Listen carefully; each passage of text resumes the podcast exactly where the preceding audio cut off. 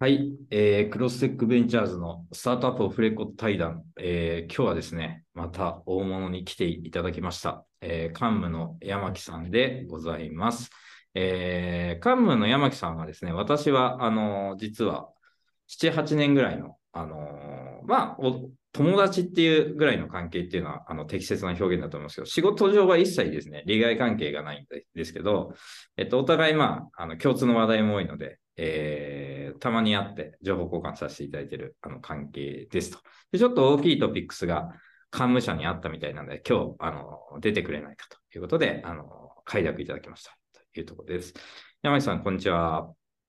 こんにちは。はい。1分程度で自己紹介していただいてよろしいですか？あ、はい、そうですね。はい。東京生まれの歌舞伎町生まれの、はい、代々木育ちの山木と申します。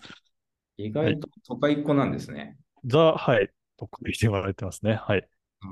うん、ざっくりどういうキャリアなんですか、はい、山木さんは。はい。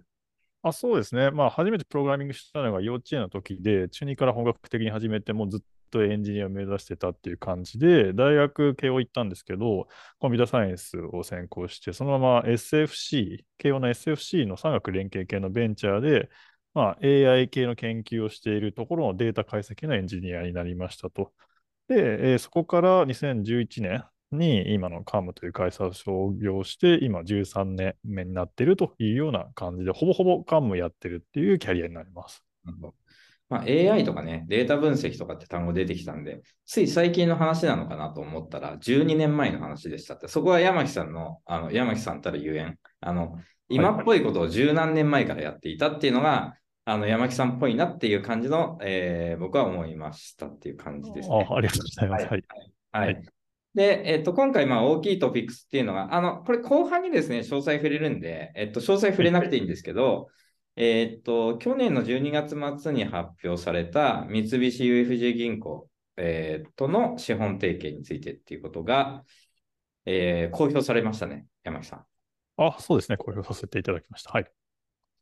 これはざっくり言うと、どういうことが起きたんですか、御社に。あそうですね。まあ、あの、もともと、まあ、先方からお声がけいただいて、何か一緒にできませんかねというトーンだったんですけど、まあ、2021年ぐらいから銀行業界全体として後払いにどう取り組むかっていうトレンドというかトピックがありましたと。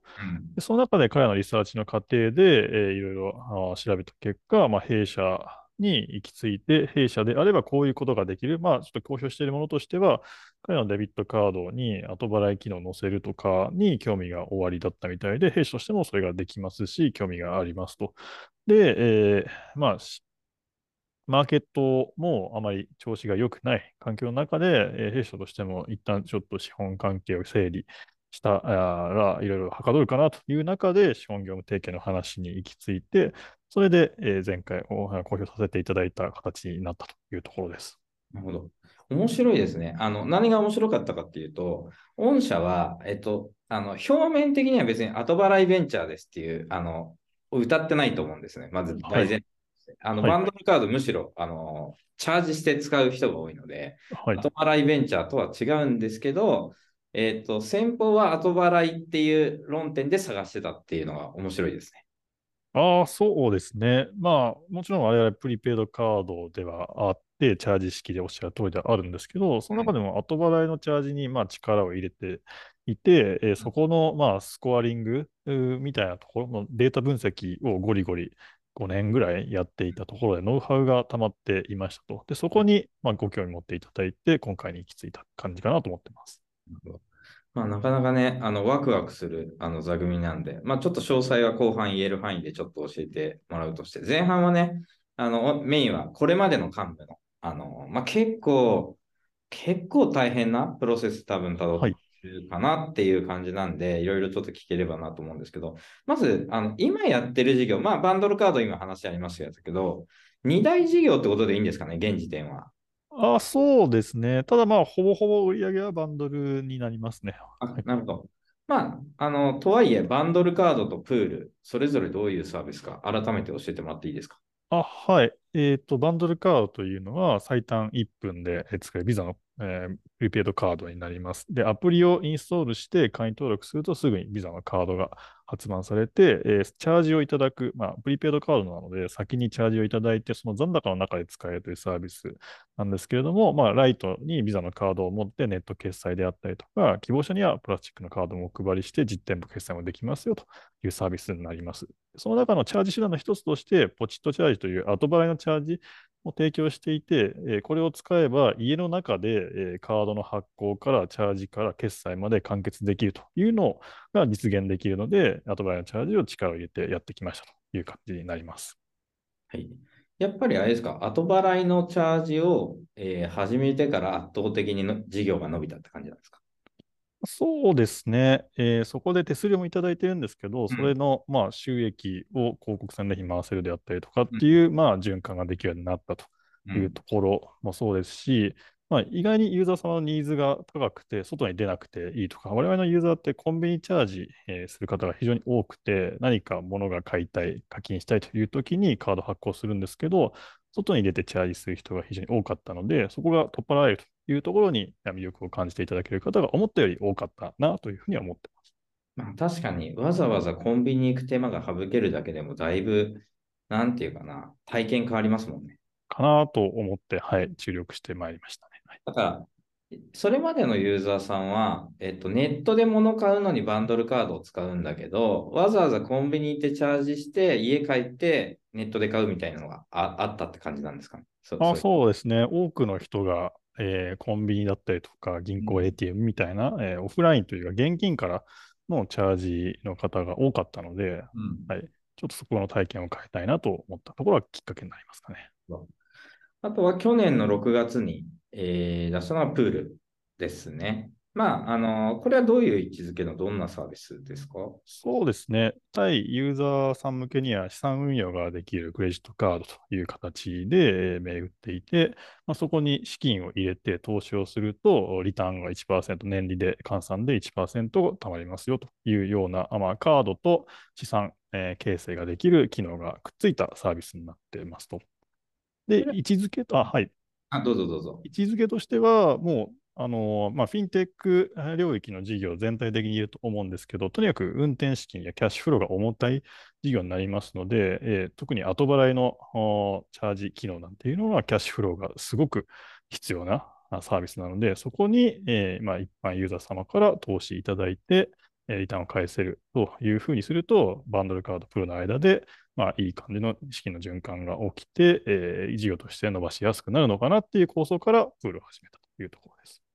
なるほど。わかりました。ありがとうございます。まあ、プールに関してはちょっとまた追って、まあ、バンドルカードもそうですけど、ちょっと時系列でいろいろ聞いていくんで、えーまた後で詳細を教えてください。はい。えっと、じゃあまず最初に、えっと、山木さんは、えっと、まあ、大学生以降はどっちかというと多分、あの、起業に向かっていくストーリーが、あの、始まるんで、もう少し前の話聞きたいっていうか、はい。高高校生の時ってどんな高校生だったんですか？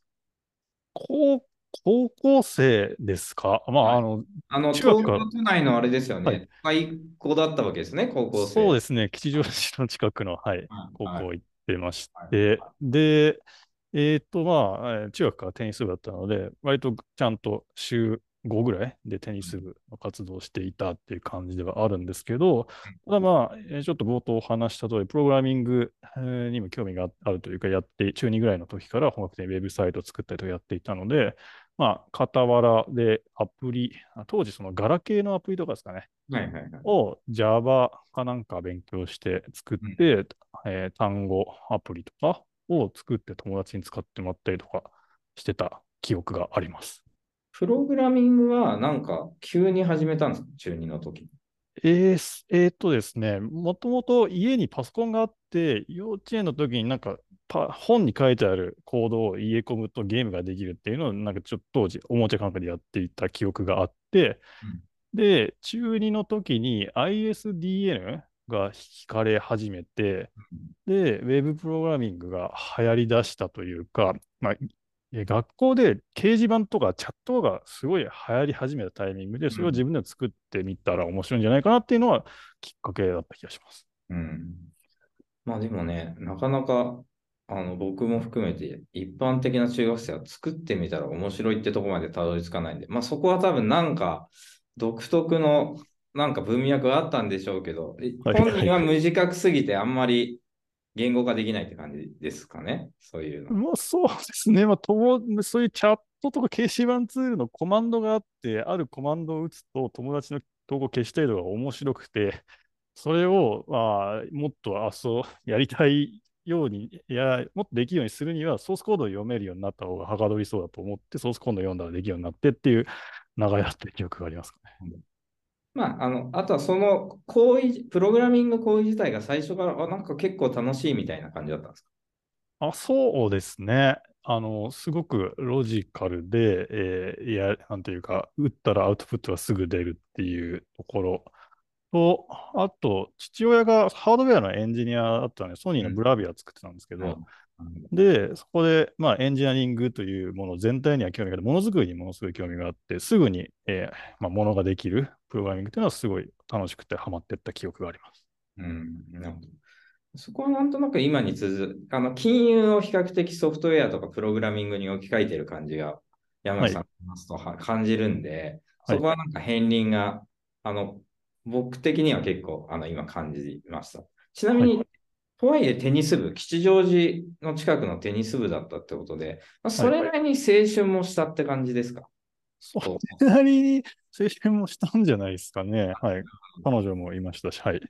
吉祥寺でテニスで彼女もいて青春しながらプログラミングをするっていう、その充実した生活ですよね。今思うと。高校の時は充実しましたね。中学の時は逆にちょっと暗かったんですけど、はい。浮いてた、浮いてた時、はい、あ思ってます。はい。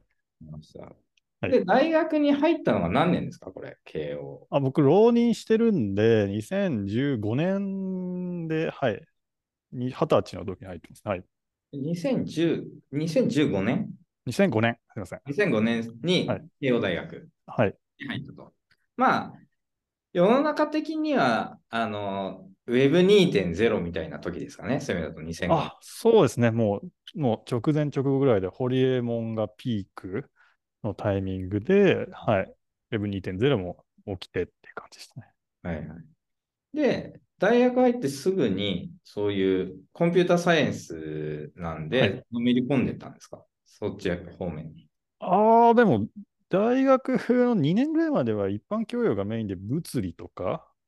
えー電気とか、そっちの授業ばっかりだったんで、あんまやってなかったんですけど、大学の1年の最初ぐらいからプログラマーのバイトをしたいなと思って、なぜなら当時思ってたんですけど、エンジニアも実務経験歴が命じゃないかと思って、実務経験を得るために、まあもう本当に大学の1年の6月ぐらいから IT ベンチャーみたいなところでバイト、最初はテスターとかですけど、はい、入って、えーバイトしてましたかね。はい、なるほど。そこから、はい、いろいろつながっていった感じです。そこ別に周りにそういう人が多かったってことでもないですよね。勝手に一人で動いていったそうですね、皆無だったと思います。自分だけだった気がします。そういうことやってたのは。じゃあ流されない大学生だったんですね、もうその時には。そう、まあそういう意味、よく言えばそうかもしれないですね。はい。で、そっからちょっと、まあ、あの、いわゆる IT 企業でバイトみたいなところですけど、いわゆる、はあの、なんていうかな、ジェネラルな IT 企業っていう文脈と、またスタート、はまあ、スタートアップっていうか、当時スタートアップって言葉なかったと思うんで、ベンチャー企業とか、はいなんかそそういうのの文脈ってちょっとあの違うと思うんですけど、いわゆるベンチャー企業で働くとか、自分でそもそもベンチャー企業を作るみたいな文脈って、その大学生の中でどういうふうに近づいていったんですか？ああ、そうですね。まあ、大学1年の時からもう、まあ、ホリエモン全盛っていうのもあったし、ベンチャー自分で起業したいなというふうには、うすうす思っていた中で、で、今ホリエモンの本とか読んで営業されたんですか？当時いっぱい出てたじゃないですか。ああ、そうですね。っていうのもありますし、企業サークルの第一次ブームみたいなえー。のが起きてて、なんか大学生で、まあ、意識高いやつが多分1000人ぐらいうん。うろうろしていたっていう中で、はい、えーっと、いろいろと刺激を受けてた気もしますね。なるほど当時だとリブリブセンスの村上くんとか、メタップスの佐藤さんとか、ナイ高橋さんとかが同世代で、そこら辺にいた気がします。あ彼らはあれですよね、大学生の時から起業してましたもんね、彼あ、ら。そうですね。はい。え山木さんは、えっと、05年に大学入って、えっとはいカンムを創業したのは11年ですけど、はい。えっと、これも卒業後ですか、大学？卒業後です。はい。大学、カンムに入るまでは、なんか、バイトを転々としてたって感じなんですか？そうですね。はい。いくつか、例えばアクセンチュに買収されたアルベルトって会社とか、メルカリの慎太郎さんが前さ右脳って会社とかうんうんを半年、1年スパンぐらいで、はい、新しい技術を習得するためにずっとってた気がします。なるほどそういう意味では、あの、まあ、当時はね、あの、日本のベンチャーコミュニティっていうのは今よりも小さかったと思いますけど、はい。今思うと、カジュアルに結構キーマンの人たちとネットワークが作れてたなって感じですか、大学生。ああ、そうですね。あの、大きいのは、ほ、堀江さんが捕まったタイミングで、急に大学の中で IT ベンチャーの、の波が、えーっと、旬、旬となったというか、トーンダウンして、そもそも IT 周りに興味がある大学生っていうのが1000人ぐらい動いてたのが、多分50人ぐらいに減ったんですよね。うんうんなので、一気に、えーレア度が増したというのと、右脳でバイトしたときに、あの、イーストベンチャーズの松山大河さんうん IVS のスタッフさせていただいたんですけど、当時。うんはい。で、お会いして、で、家がたまたま近所で月1ぐらいで会うようになって、もうそこからもう一気にいろんな方とお会いできるようになってったっていうのはありますけど、その前にそうだな、あの、起業するにはな何をやるか決めてなかったんですけど、結局 VC のマネーとメディアの PR が命だと思ったので、えー VC の方とよくお会いするようにしていたっていうのもありますし、メディアの方は CNET とかで、えー記事を書かせていただいたりとか、それこそアンアンリさんに紹介してもらったんですね。アンリさん記事書いてて当時、大学に大学生。同じ大学ですよね、アンリ。同じ大学です。うんまあちょっと学部が違ったんで、接点はあんまなかったんですけど、紹介してもらって、えー記事ね、記事書いて、B ダッシュのそれこそ、あの、えーっと、誰でしたっけ？あシュ、えーっと、え、ダメさんですか？あためさんじゃなくて、別の、あの、西田さんあ、西田さん、はい。うんに当時、はい、えーいろいろと教えていただいたりとかしてましたね。うん、なるほど。まあ、だから今やね、一角の方々じゃないですか、今、はい。出た。まあ、その人たちもうごめいてたんですね、そういう中で、その時は。そうですね、うごめいてましたね。はい、で狭まあ、そい範囲で。の中でも、あの、タイガさんとかは、あの、はい今はもうレジェンドクラスになってますけど、はいあのまあ、当時から有名人っていうか、まあ、なんかビットバレーとかを2000年頃からやってたんで、はい。あのまあ、いわゆるエヴァンジェリスト的なあの活動で、えーっと、すでに知名度はあったと思うんですけど、タイガさん。はいこのなんか IVS バイトして、タイガさんと会って、まあなんかたまに会うようになったっていうのは、はい面白がってくれてたって感じなんですか？当時。あ、そうですね。面白がってくれてて、僕も当時ブログとかでシリコンバレーの情報とかの発信とかもしていて、まあ、ツイッターとかもなかった気がするんですけど、ブログを中心に見ていただいたりとか、慎太郎さんのところで会ったことあるよね、みたいなところで、はうんい。かけとしてあって、まあ、タイガさん自体が、まあ、結構昔からタイガ治療線みたいなうん。えー若手で、かつすごい IT に詳しそうな人と定期的に会うみたいな活動を昔からしていて、その多分僕らが第2世代ぐらいで、えー同世代にタイガさんと、えー恋にヘイの直子さんと、うん。みたいなところで、はい、より仲良くなった気がしますかね。クラシママーケットの、えーっと、えー彼とはい、うん、ですね。はいえクロ、クロスマーケット？あ、か暮らしのマーケット。クラスのマーケットですね。はいはい。はいあの社長ですね？クラスのマーケット。社長、社長です。はい。顔思いつくんですけど、はい。スポンジボブの彼とか、はい。はい。あアイコンだけ思い浮かぶっていうね。はい、そうですね。はい。はいわかりました。で、2011年にカンム創業するんですけど、これ大学卒業直後とかなんですか？あ、一回ベンチャー、研究開発のベンチャーを2年ぐらい入ってますね。それがデータ解析エンジニア。あ、そうです。はい。そこではもう本当に普通にエンジニアとして育てていただいたというか、はい、エンジニアしてました。で、なぜ創業したんですか ?2 年勤めて。あ、そうですね。えまあ、研究開発がメインの会社で、えー論文書くとかを結構頻繁にやって学会の発表とかしてたんですけど、まあ、自分はビジネスがやりたいなという思いが強くなってったっていうところと、あと、お起業すどうどうしようかなみたいなタイミングで、タイガさんえーに、まあ、辞めるなら出してあげるよみたいなことをおっしゃっていただいて、自分としても頃合いなのかなと思って、2010年の秋ぐらいに、えー辞めて起業しようかというので動き出したんですね。2010年頃でいくと、まあ、折しも日本でいくと、多分スマートフォンシフトがはい。始まったぐらいかなっていう感じ。あ、でまさに、はい、そうです。はい。で、メルカリは2013年に創業されてたり、スマートニュース2012年とか、まあ、その前夜ぐらいにカンムはいは起業してるんですけど、はいで多分周りはなんか、とりあえず儲かるかわかんないけど、アプリ作りますみたいな会社は多分たくさん周りにあったと思うね、はい。風景で。はいはい。その中で、カンムは最初は何をやろうと思って作ったんですか？あ、そうですね。まあ、当時ちょっと手伝ってたっていうのがあって、英単語アプリをミクシーとかグリーとかに作ってたりやったりはしてたんですけど、当時からテーマを金融でやりたいなとは思っていて、まあ、日本のリソースをレバレッジかける領域がいいっていうのは金融か教育かなと、まあ、お金か、えー人材かをレバレッジかけれたらいいなと思って、データと相性の良さそうな金融だからっていうので、をテーマにして、えー最初はそうですね、バフェットコードとストレイナーのあーまあ掛け算みたいな、えー金融メディアみたいなことをやろうとしてましたね。なるほど。ちなみにあれなんですね。あの、アプリ作ってみたりとかもしてたんですね。じゅあ受託そうですねみたいな感じですか？それは。あ、えー受託あではないんですけど、またレイガさんと他のエンジニアの人と集まってこういうのをやったらいいかなみたいなもので、自分が全部、まあ、設計と、まあ、申請とかまあ、やって、自社事業みたいな感じですね。はい。半分自社事業みたいなノリでやってましたね。で、当時でいくと、あ、これね、当時の時代背景を僕はつどつど説明しないと、あの、そのね、特殊性がわかんないと思うんですよね。はい。でフィンテックって単語ないですよね、当時。一切なかったですね。はい。金融やってた人たちって、楽天とか SBI ぐらいなんじゃないですか、当時でいくと。ああ、そうですね。楽天カードが生まれたとか、そんなぐらいの感じか気もしないです。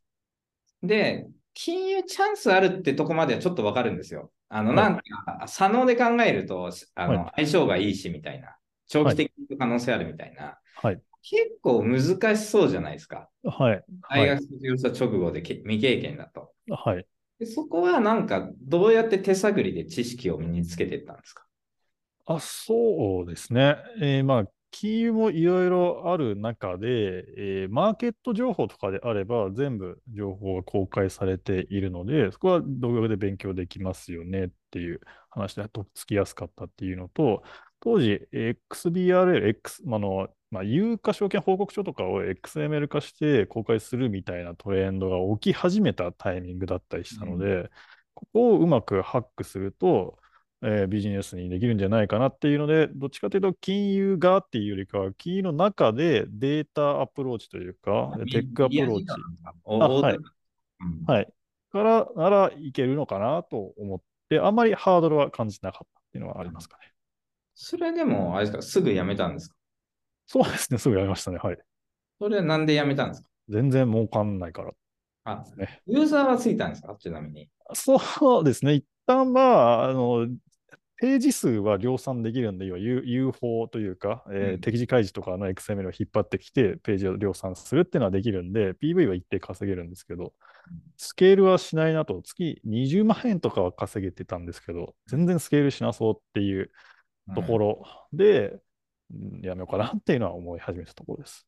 ね。で、その次は何をやったんですか？は、カードリンクスオファーっていう、えっと、カード会社の決済データとか会員データを分析して、その会員に合ったクーポン、オファーを提案して、で、実際にその実店舗でカード決済すると、そのクーポンが発動して割引されるっていうようなものがアメリカで、えー起き始めていたというのをいろいろと調べている過程で知って、あ、これ面白そう、データも活かせるし、金融領域だっていうので、そこをリサーチし始めたっていう感じで、2012年の、はい、春ぐらいだったんですけど。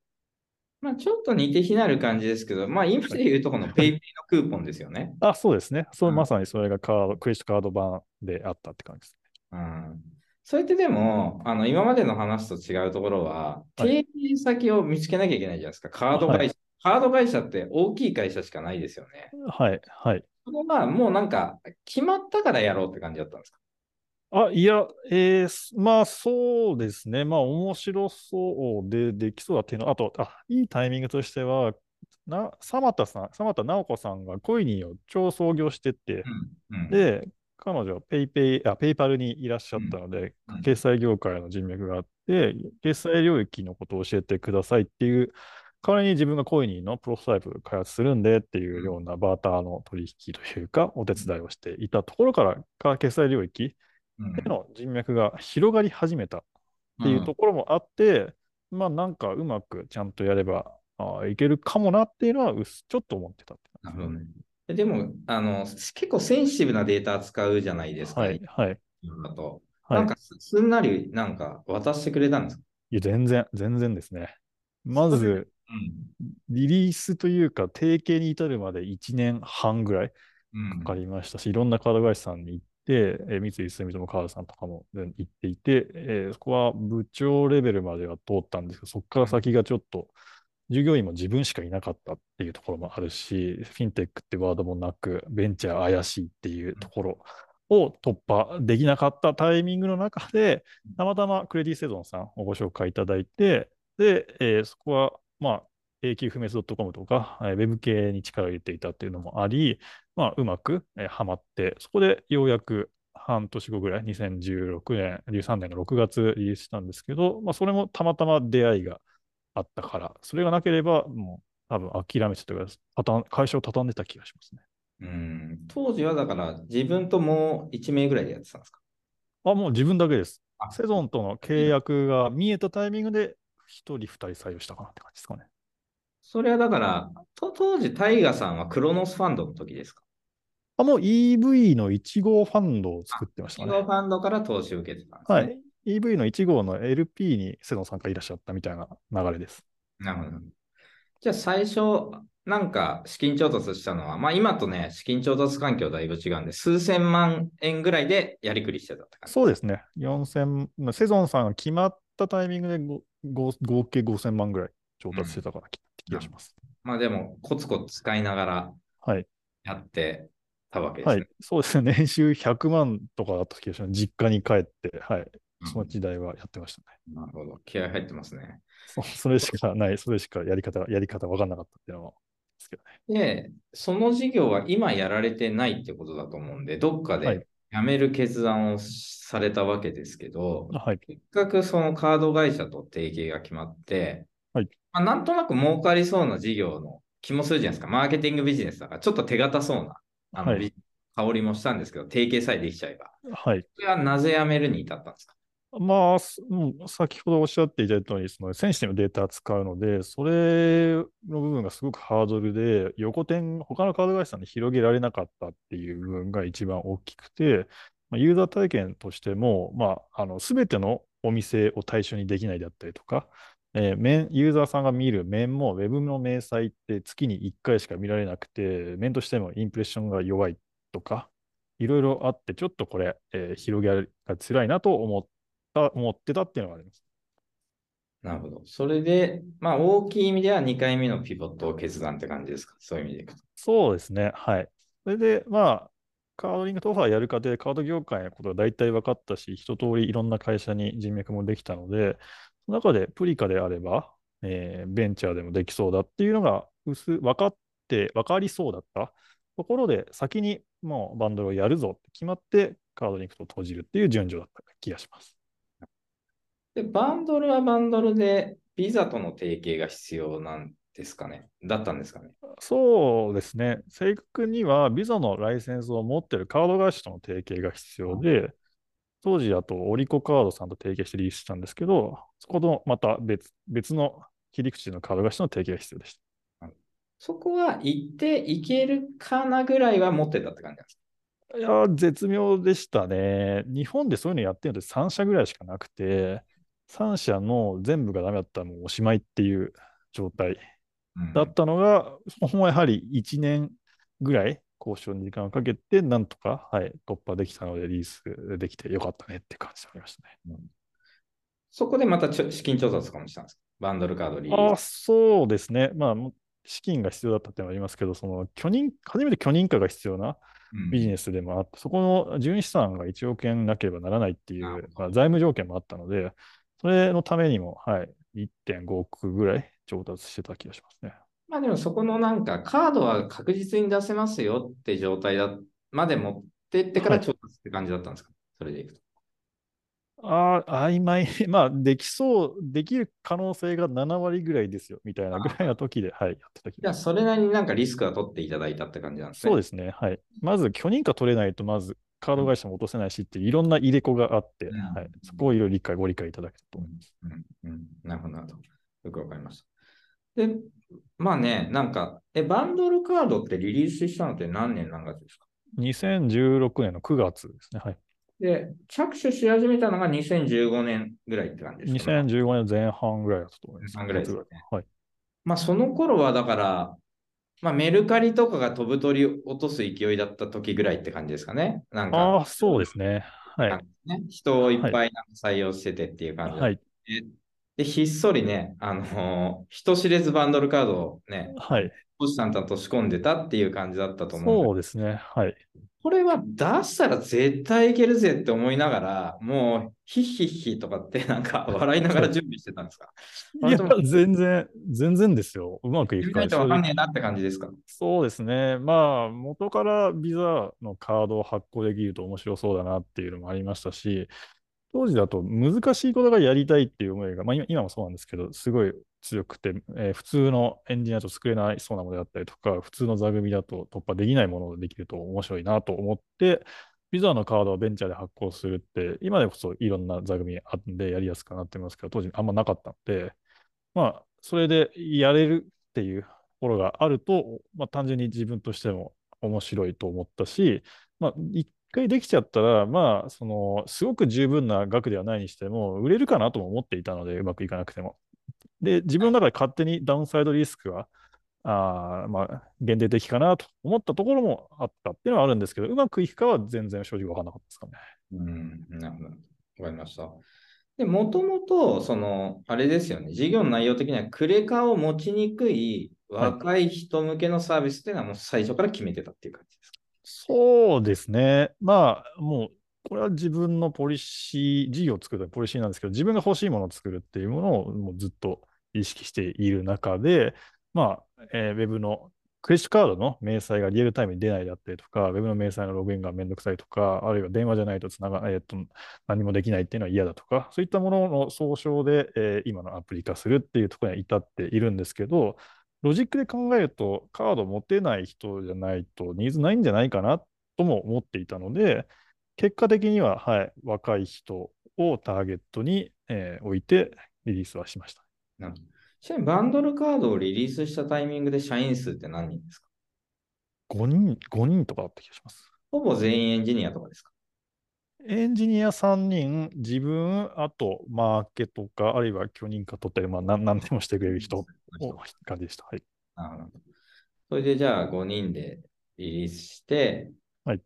これ来た。で、当時はあれですよね。プあの、いわゆるプリ、プリチャージっていうか、あの、チャージを事前にする機能しか多分なかったと思うんで、その時にはい手数料もらったって感じですか、チャージ手数料みたいあ、そう、あ、チャージの手数料で口座実費みたいなものを取ってた気な。がしますね。あ東大ですねじゃあ、半月年、に近い感じの。あ、そうです。半年使わないと、ご月500円もらうみたいな感じのこと。うんはいじゃあそういうビジネスモデルで最初走り出して、はい。俺来たわと思った瞬間ってどの瞬間なんですか？え、そうですね。いろいろいくつかステップあるんですけど、全然口座維持費は儲からなそうな気配がしたんですよねはい。当時は、まあ、使わない人が取るってモデル自体があまりそのスケールにそぐわなかったっていうのもあるし、まあ、当時山木税とか揶揄されてたんですけど、友達に使ってもらったりとかする中で。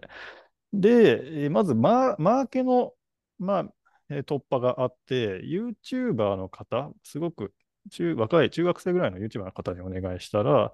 すごくそれで獲得ができましたと。うん。確かそこで、えー1日2日で2万人ぐらい会員登録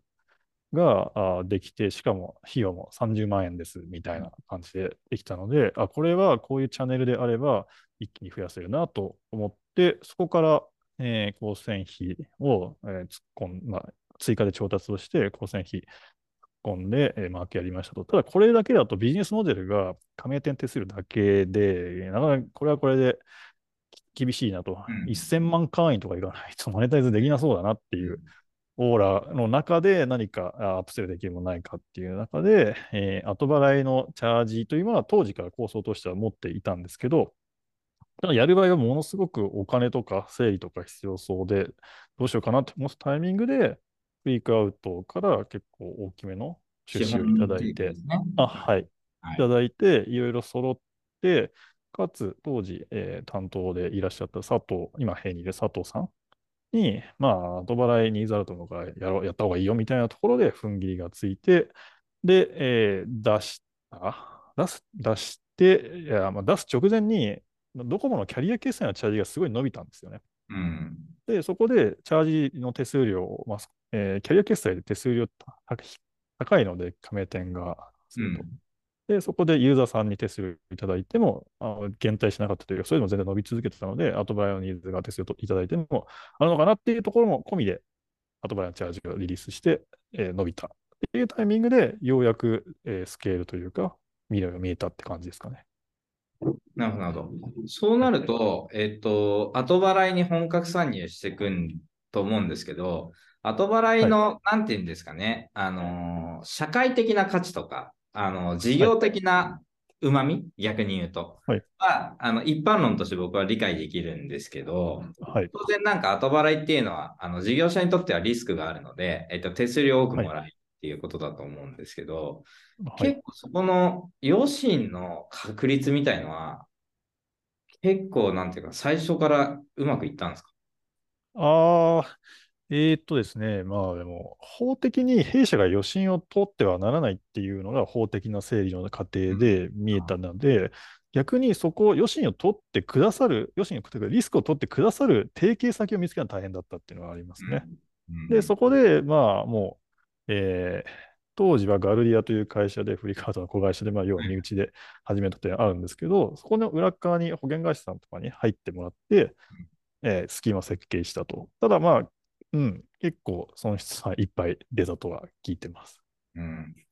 あ、なるほど。じゃあ、そのガルディアさんとかが当時はいろいろあの工夫してたって感じなんですか、ね、工夫するように自分、設計、スキーマ設計は自分がやってたりしたんですけど、はいはい、とか、あと、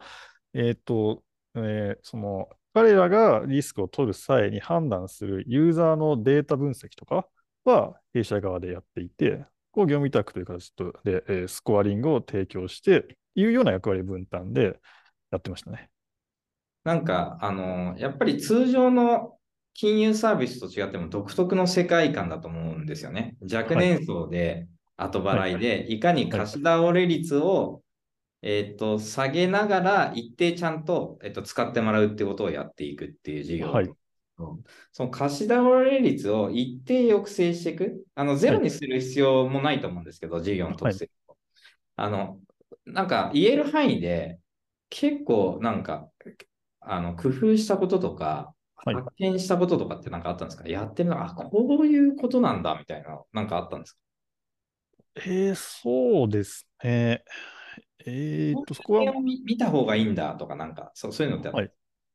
えー、と、そこはもうラルディアさんと一緒に設計していったっていうところが大前提としてあるんですけど、結構、あの、なんていうか、エモーショナルな部分が大事だなっていうところは思ったところで、まあ、普通にやろうとすると、データをいっぱい持ってきて、 machine learning とか AI で精度を上げるっていうのが正攻法で、それはそれで大事で、今も取り組んでやってるんですけど、ただ、あの、ユーザーがちゃんと返したくなるような構造みたいなものっていうものが、思った以上に大事だなと思っていて、まあまあ、返さなくてもペナルティがないとか、そういうのも法的にはあったりするんですけど、えー、まあ、よりカードとして使い続けてもらいやすくするために、えー、使える加盟店を広げるとかいうものに、あとは返済できる、えー、チャンネルを広げるとかを意識してやってきましたかね。なるほど。よくわかりました。で、そんな中で去年の6月に正式リリースしたのがプールなんですけど、これかなり前からテストとか準備はしてましたよね。あそうですね。はい。2000、後払いのチャージ出した直後ぐらいから、はい、準備してたと思います。2018年。あ要するに、それは軌道に乗ったから、えっ、ー、と、はい、何らかの形で資金源が必要だみたいになったって感じですか？かあの貸すお金必要だみたいになった。あの当時はなんとかなってたんですけど、いずれ絶対必要になるだろうなと思って、何か打ち手がないかというのは考え始めた感じですね。まあ、あの、リスナーの方に一応説明しておくと、プールっていうのはさっきあったクレカと資産運用機能がもあ両方兼ね備えているカードで、えっと、資産運用機能の方で、えっと、まあ、プールの方に一定期間、えっと、置いとくと、えっと、まあ、あの、一定ふ増えると。お金が増え当然資産運用は、ね、増えるんですけど、まあ、それはバンドルカードで運用されるんで、増えますっていうのは大きいロジックですよね。げ現時点ね。はい、はい。まあ、あの、多分ね、後半戦で今後どうするっていう話ではいろいろ変わると思うんですよ。ちなみに私も、あの、ある時に友人、まあ多分、あの当時山木さん友、友達に多分いろいろ声かけてた。はい、はい、はい。